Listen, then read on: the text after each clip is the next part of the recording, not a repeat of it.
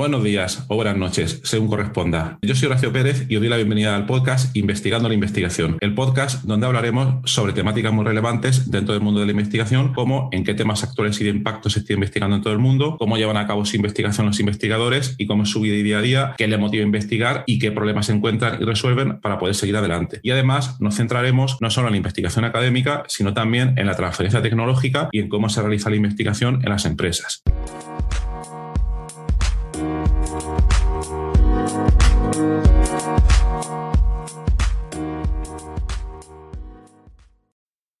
Hola, hoy es miércoles 2 de febrero de 2022. Hoy te voy a contar los diferentes gestores bibliográficos o de papers que he utilizado hasta ahora, los que estoy experimentando un poco y cuáles creo que son las características más o menos ideales o alcanzables u óptimas que deberían tener para que fuera más fácil o más productivo trabajar con ellos y que mm, aunque creo que no existe ninguna aplicación que cumple todos esos requisitos, creo que si alguien alguien la podría desarrollar a partir de herramientas o librerías previas. Entonces ahí os dejo la idea por si la queréis desarrollar vosotros. Bueno, lo primero que es un gestor de papers. Eh, bien, todos los que os dediquéis a investigación tenéis eh, normalmente tenéis que nutriros un poco o informaros de toda la bibliografía científica actual y previa para saber tanto lo que se ha hecho como para poder aprender. Y normalmente en ciencia el contenido está comprimido en papers en artículos. Entonces eh, nosotros a día de hoy estamos en 2022 eh, la tendencia normal es que de manera electrónica nosotros en nuestro ordenador, en nuestra tableta, algunos incluso en su móvil, pues tengan almacenados gran cantidad o no gran cantidad también de papers que van leyendo y analizando. Me acabo de acordar que en un capítulo previo del podcast eh, luego lo pondré en la nota del programa, estuve hablando de una aplicación en concreto que se llama Researcher App, que te permite mm, estar al día de todo lo que se publica. Y ese sería un ejemplo de gestor de papers, aunque mm, este merece un papel un poco, un poco aparte porque este se utiliza eh, para estar al día, para encontrar papers recientes y luego hacerle un bookmark, un marcador, para luego si te interesa más tarde, más tarde profundizar en ese paper, pero ya con otra aplicación. Por tanto, lo que quiero decir hoy aquí, que me voy a basar en aquellas aplicaciones, aquellos software que te permiten eh, gestionar, voy a ser práctico, los PDF de tus papers. eso es a lo que me voy a, a referir hoy y voy a intentar, eh, voy a comentar aplicaciones que han sido desarrolladas con ese objetivo desde, desde el principio. Entonces, por ir al grano, la primera que yo utilicé de manera mm, intensiva, yo antes, eh, como mucha gente imagino, cuando empecé la tesis, eh, muchos de los papers que me daban eran fotocopias de fotocopias de fotocopias de fotocopias de, papers. Entonces estaban desgastadas, eh, costaba seguirlas, algunas tenían ya anotaciones, subrayados, etcétera. Y bueno, aquello, era un Cristo, pero era lo, lo que había entonces. Y luego, poco a poco, empezó a, empezó a haber un cambio con el incremento en popularidad del formato PDF. Yo me acuerdo sobre el 2000 que ya empezó a, ser algo bastante aceptado, que muchas revistas eh, empezaron a pasar del modelo de publicación en papel físico, el que te tenías que ir a las librerías, a las bibliotecas, a, fotocopiar los artículos, a un formato online. Entonces sí empezó a incrementarse, bueno, pues el uso del formato de los papers pues en PDF. Y con ello, pues yo recuerdo en aquellos tiempos eh, lo que solía hacer es que en carpetas de más o menos como podía tenía copias pues de todos esos archivos PDF para cada uno de los, de los artículos. Y entonces intentaba tener eh, una carpeta por tema y ahí tener por los artículos más o menos organizados. Pero llegó un momento en que ese sistema dejó de ser eficiente. ¿Por qué? Porque cuando empecé el postdoc llegó el momento de escribir mis primeros proyectos, eh, los proyectos postdoc, la Marie Curie, etcétera, etcétera. De todo eso hablaré otro día. Pero eh, llegado ese momento tenía que encontrar un sistema donde eh, ya me fuera relativamente fácil escribir muchos documentos muy diferentes y que incluyeran esa información bibliográfica de manera muy fácil. Antes lo hacía a mano, lo hacía a pelo. Era así, básicamente. A la hora de citar en un paper mm, otros papers, lo que hacía era poner autor, coma, año, y luego cuando había terminado, eh, cruzaba los dedos para que no tuviera que hacer ningún cambio y entonces lo cambiaba a formato numérico, por ejemplo. Pero bueno, cuando empecé el postdoc me di cuenta de que eso ya no podía ser así y entonces empecé a investigar todas las herramientas que habían para poder utilizar la bibliografía de una manera mucho más eficiente y entonces llegué a, lo que era EndNote, que muchísimos conocéis. EndNote es un gran estándar para eh, tener tu propia base de datos eh, y poder citar fácilmente en un documento, documento Word por ejemplo, o otro formato, todas las referencias conforme vas escribiendo el paper o cualquier otro tipo de documento y que al final te salga pues eso, una lista con todas las referencias. Pero aquí, insisto, em, no me voy a referir tanto a eso, sino como a que a programas que además de permitirte hacer eso, te permiten em, almacenar de una manera eh, no solo ordenada, sino también eficiente los PDFs de todos esos papers. Entonces yo, bueno, ahí continué utilizando algunos proyectos en Note porque todo dependía también de eh, con quién estuviera trabajando, con quién estuviera colaborando. Y luego en otros proyectos que implicaban el uso de látex, Látex, para, que, para los que no lo conozcáis, os pondré, hice un episodio previo explicando la bondad de, este sistema, editor, etcétera, como lo queréis llamar. Y os pondré el enlace en la nota del programa, a un episodio previo. Pero luego vi que en ese momento no encontraba, por lo menos para mí, una solución óptima que te permitiera eh, trabajar, eh, no solo que te permitiera citar todos los documentos, sino que te permitiera almacenar los PDF de una manera ordenada. Vale, muchos diréis, en Note sí que permite hacerlo, etcétera.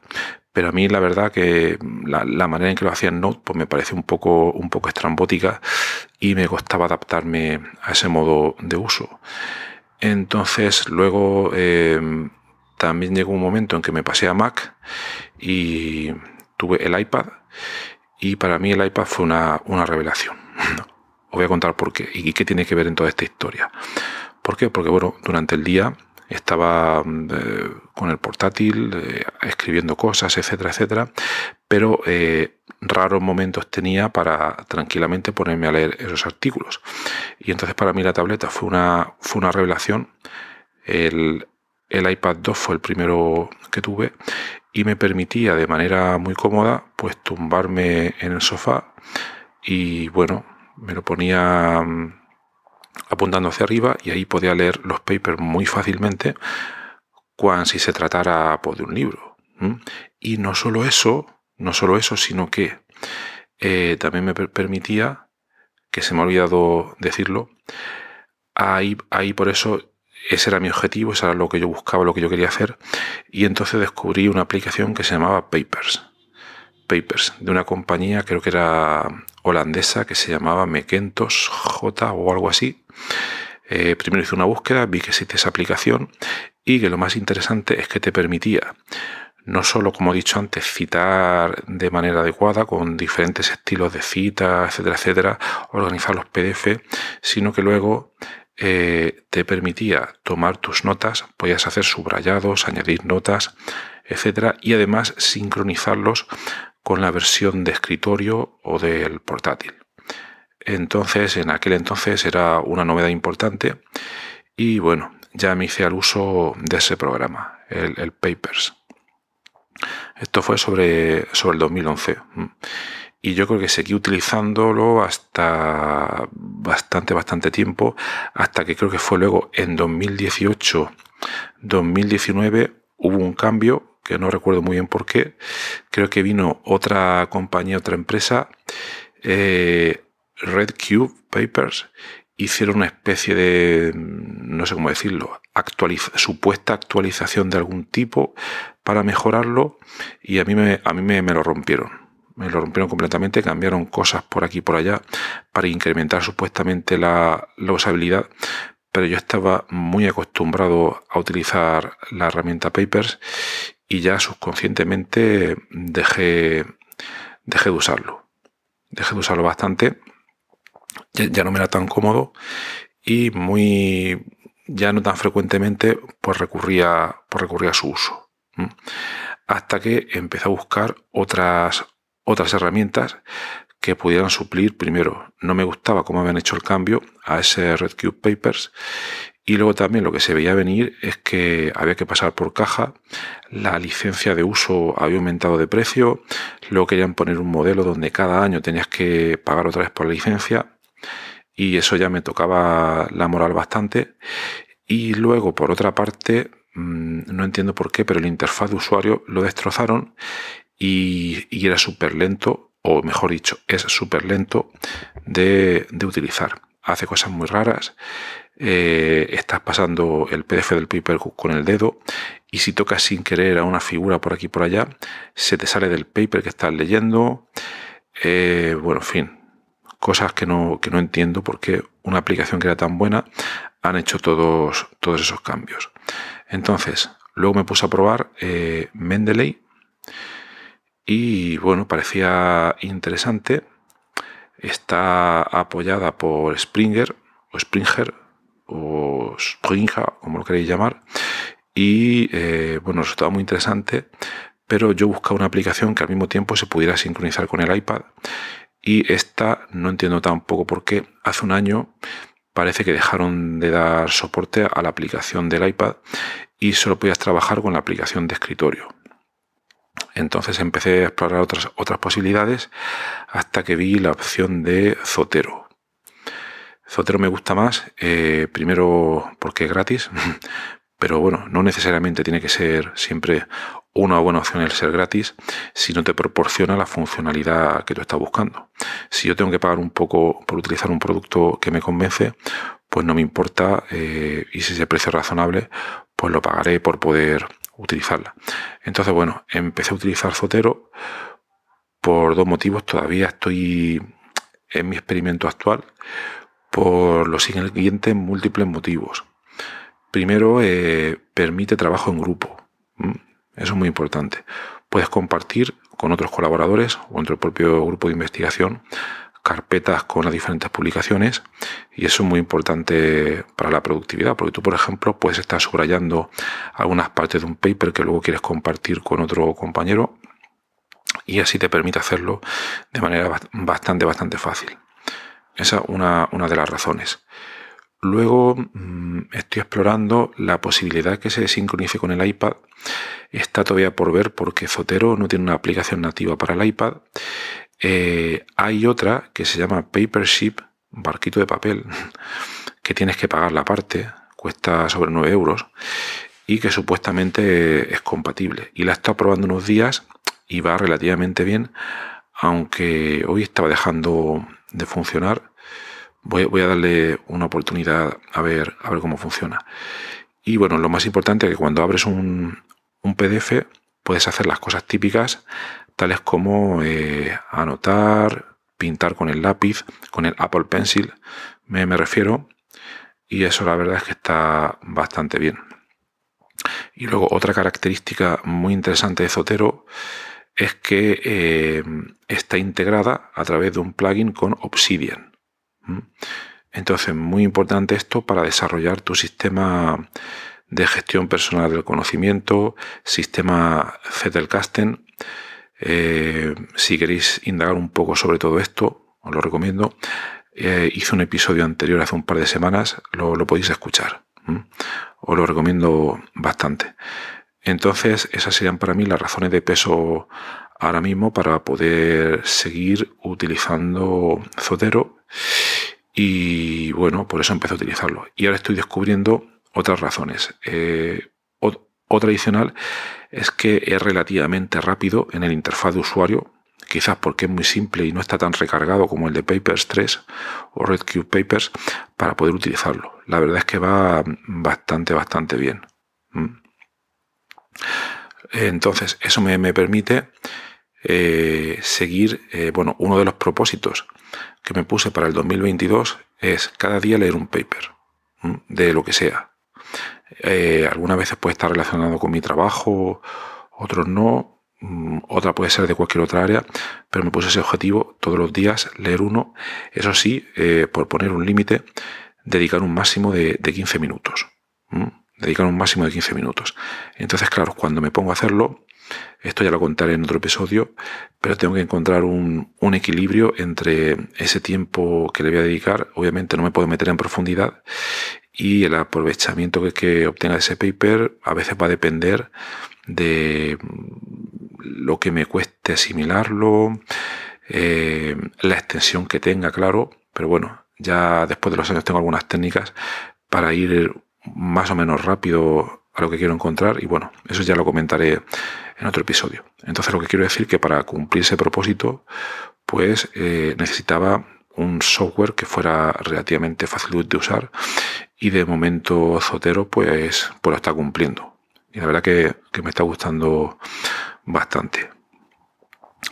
Y bueno, hasta aquí eh, esto es lo que estoy haciendo ahora mismo. Pero mm, al, ahora voy a hacer un, una lista de cosas que pienso que sería interesante que estos tipos de software, concretamente Zotero y Primos, deberían tener para que su uso fuera más eficiente a la hora de poder leer papers. Uno de ellos sería que te permitieran eh, mm, estudiar trozos o partes o notas que tú hayas tomado de los papers. No me refiero ya al PDF en sí, sino que eh, notas que tuvieras tomado. Entonces, en otro episodio anterior estuve comentando sobre la técnica de la repetición espaciada. Esto estaría bastante, bastante bien. Y Zotero no lo permite directamente, pero por lo que estoy leyendo estos días, y es algo en lo que tengo que profundizar, os iré contando poco a poco, eh, la mm, integración, si es que se puede decir así, entre Zotero y Obsidian te permitiría crear en Obsidian notas de esas notas que tú tienes de, los papers. Y luego tú, dentro de Obsidian, existe un plugin de flashcards, de repetición espaciada, que ya podías utilizar para, digamos, estudiar esas notas que has tomado de, los papers. Parece que potencialmente es posible, pero aquí veo, y supongo que os, os estará antojando, un poco complicado de puede utilizar, ¿no? Entonces eso lo veo un poco problemático, pero bueno, voy a experimentarlo y ya os cuento a ver cómo me va yendo. Luego, otra funcionalidad que deberían tener todos estos software es que permitieran eh, una conexión fácil con todos los journals para poder obtener fácilmente pues, el PDF de esos papers. Entonces, eh, Papers 3 sí que permitía hacerlo, pero bueno, es una manera un poco compleja que a mí nunca me llegó a funcionar a través de los proxy de tu institución, etcétera. Pero bueno, es una manera, ya digo, compleja y que obviamente va a depender también de tu, de tu institución. Y luego, antes de que se me olvide, este tema de la repetición espaciada, etcétera, eh, creo que lo comenté en el episodio anterior, pero hay una aplicación que, que también tengo y que es la que utilizo para, para leer libros que se llama Margin Notes 3. Esta aplicación está muy bien porque sí que te permite, a partir de todas las notas que vas tomando, crear una especie de mapas mentales y ahí sí que puedes utilizar eh, la repetición espaciada. Está muy bien, eh, la han desarrollado unos chinos, yo estoy pagando la, licencia anual porque para los libros es, es brutal, pero el problema que tiene es que no tiene o yo no he encontrado una manera fácil para, para citar. Es decir, si yo metiera ahí eh, todos los papers que tengo y luego los quisiera ir citando con la misma facilidad que te permite Zotero, pues de momento no he encontrado una manera fácil de, poder hacerlo. Parece que hay un plugin que te permite mm, enlazar Obsidian con eh, Margin Notes, pero lo tengo ya apuntado en mi lista de tareas para intentarlo en algún momento. Entonces, bueno, ya, yo os iré contando sobre esto. Bueno, pues hasta aquí el episodio de hoy. Espero que os haya resultado interesante. Eh, si queréis continuar la discusión, ya sabéis que lo podemos hacer en, en Discord. Y nada, espero que tengáis un buen día y hasta luego.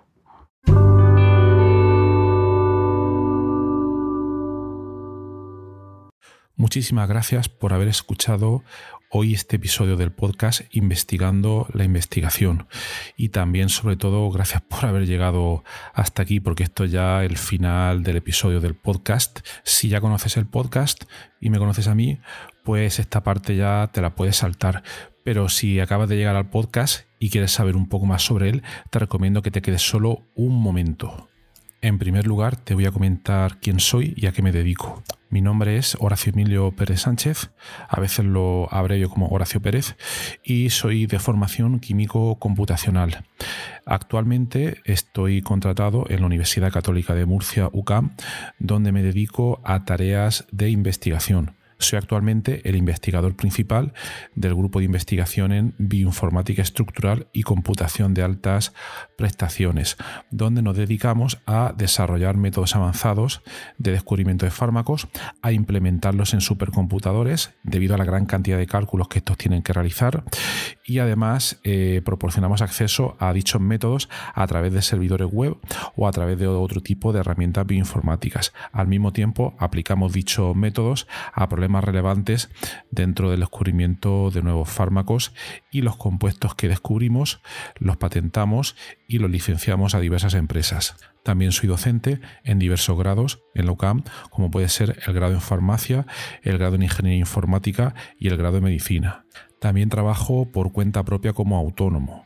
Y ahí tengo tres líneas principales de actuación. Una de ellas consiste en la asistencia o mentoría en temas de investigación académica e industrial, donde te ayudo a responder a las siguientes preguntas. Uno, ¿cómo conseguir que tus artículos científicos sean aceptados en revistas de alto impacto? Dos, ¿cómo conseguir que tus proyectos de investigación obtengan financiación en convocatorias competitivas nacionales e internacionales? 3. Cómo gestionar eficientemente tus proyectos de investigación actuales para conseguir los objetivos propuestos. Y 4. Cómo incrementar tu productividad como investigador y disminuir tu estrés. También ofrezco servicios de asistencia en bioinformática estructural respondiendo a las siguientes preguntas. 1. ¿Cómo descubrir compuestos bioactivos en diversos contextos, tanto farmacológicos, nutracéuticos o agrícolas, etcétera? 2. ¿Cómo proponer y validar modelos moleculares para sistemas biológicos? 3. ¿Cómo acelerar drásticamente la ejecución de cálculos complejos y costosos? Y 4. ¿Cómo permitir que usuarios con conocimientos informáticos mínimos puedan acceder y sacar rendimiento fácilmente a herramientas científicas complejas? Y por último, también me dedico al desarrollo de diversas herramientas de software para temas de productividad, los cuales iré informando durante los diversos episodios de este podcast. En cuanto al podcast, como podéis hacer quizás una idea si habéis llegado hasta aquí y habéis escuchado alguno de los episodios, mi intención e interés es divulgar la investigación. Divulgar la investigación que se hace en muy diferentes contextos, tanto a nivel académico como a nivel industrial porque el tema de divulgación académica e industrial pienso que no se le da la suficiente importancia, y también el trabajo que realizan investigadores autónomos y diversos colectivos. Además, eh, doy especial hincapié en el tema de la informática estructural a la hora de divulgar también la investigación que realizamos en nuestro grupo. Por otra parte, también tratamos temas de productividad y todo tipo de herramientas que nos puedan ayudar a mejorar todos los procesos necesarios para poder realizar una investigación en condiciones y con un rendimiento adecuado. Si escucháis el primer episodio del podcast, que es en realidad el tráiler, ahí tenéis algunos detalles más, pero bueno, esa sería la idea principal. Por último, también quisiera mencionar que tenemos una comunidad de Discord organizada en torno al podcast. En la mayoría de las notas del programa de los episodios tienen los, los detalles para acceder a esta comunidad y eh, es muy interesante porque ahora mismo tenemos unos ciento y pico de usuarios, de oyentes que se conectan a la comunidad de Discord y de ahí surgen diferentes conversaciones y por ejemplo algunos episodios como digo de memoria el de ciencia de datos, el de la investigación en ciencia de datos es uno de los que surgió ahí, pero también ha servido para que oyentes hayan realizado dentro de esta comunidad de Discord nuevos contactos a la hora de exponer intereses similares en temas tanto de investigación como de productividad y de diversos, de diversos países de, de habla hispana. También me gustaría decirte que si te ha gustado el podcast, te agradecería muchísimo si lo pudieras sugerir a amigos, contactos que pienses les pueda llegar a interesar o compartir eh, a través de múltiples plataformas, ya sean las redes sociales, mensajería, WhatsApp, Telegram, Discord, etcétera, emails o cualquier otro medio. Asimismo, también ayuda mucho si en las diferentes plataformas donde se puede escuchar el podcast, como Spotify, Apple Podcasts, Evox, etcétera, nos puede dar ahí eh, cuatro estrellas, cinco estrellas, etcétera, lo que tú veas necesario. Pues todo esto al final ayuda a que el podcast llegue a más gente. Y por último, si quieres ayudar a esta idea, si quieres ayudar al podcast económicamente, te agradecería que te suscribieras a la versión premium del podcast tiene los detalles en los enlaces de las notas del programa o puedes ir directamente a Anchor FM barra Horacio-PS y ahí tienes todos los detalles. Y bueno, aquí se termina esta outro del podcast, un poco larga, pero me parecía necesaria para todos aquellos que lleguéis por primera vez. Y nada, de verdad, muchísimas gracias por escucharme y espero que os interesen los temas y que todo este contenido eh, pueda ser beneficioso para todos los que lo escucháis. Muchas gracias y hasta otro episodio.